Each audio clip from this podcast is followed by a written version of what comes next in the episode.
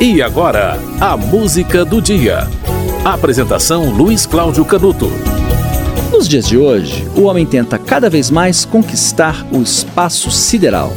Mas pouco mais de um século atrás, o homem tentava conquistar o planeta Terra. E quem conseguiu a proeza foi uma expedição liderada por um norueguês, Roald Amundsen, que chegou no dia 14 de dezembro de 1911 ao Polo Sul.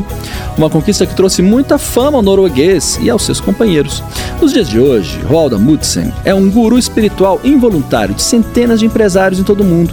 Atualmente, grandes gestores executivos usam a estratégia, a organização, a paciência, a perseverança, o espírito de trabalho de Amundsen para ensinar os empregados o que é vencer diante de uma adversidade. Imagine, no início do século XX, houve uma corrida entre ele e Robert Scott. E foi essa corrida que determinou a entrada dele para a história. Como foi essa corrida? Aconteceu, não foi uma corrida voluntária, tá? Mas aconteceu coincidentemente e foi muito curiosa. Amundsen saiu da Ilha da Madeira é, com um navio. Robert Scott saiu da Nova Zelândia, os dois rumo ao mesmo destino, a Antártida. No dia 11 de janeiro, o norueguês aportou na Baía das Baleias, 70 quilômetros mais perto do Polo Sul do que Robert Scott que estava no Cabo Evans. Depois de meses de pesquisas minuciosas de, eh, sobre as melhores rotas e também um senso de organização muito apurado, uma estratégia absurda e comendo apenas bacalhau defumado, no dia 19 de outubro, Amundsen, com mais quatro companheiros e uma matilha de 13 heróicos cães puxando trenós primitivos, passaram pelos dois meses mais difíceis da vida deles. Ao ultrapassar o difícil glaciar de Axelberg, os cinco homens e os cães se depararam com uma imagem fantástica, uma vasta planície que se estendia até o lugar onde as bússolas apontavam ser Polo Sul. Um cenário nunca antes visto pelo homem e poucos homens até hoje viram esse cenário. Isso aconteceu no dia 14 de dezembro de 1911. Roald Amundsen atingiu o seu objetivo. Eles foram os primeiros seres vivos a chegar ao Polo Sul. Cães e Homens.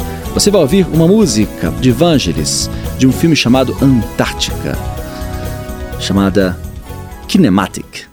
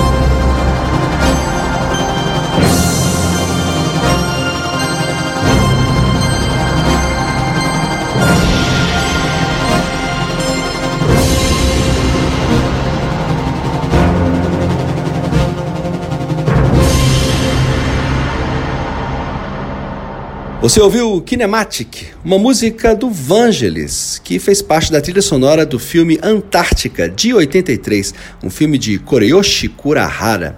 A música foi essa porque no dia 14 de dezembro de 1911, 110 anos atrás, houve um importante capítulo da aventura humana na Terra. Roald Amundsen, seus quatro companheiros e uma matilha de 13 cães chegaram ao Polo Sul. Eles foram as primeiras criaturas a chegarem ao Polo Sul, uma vasta planície que eles e poucos é, seres humanos tiveram o privilégio de vislumbrar. Aniversário de 110 anos da chegada do primeiro homem ao Polo Sul. A música do dia volta amanhã.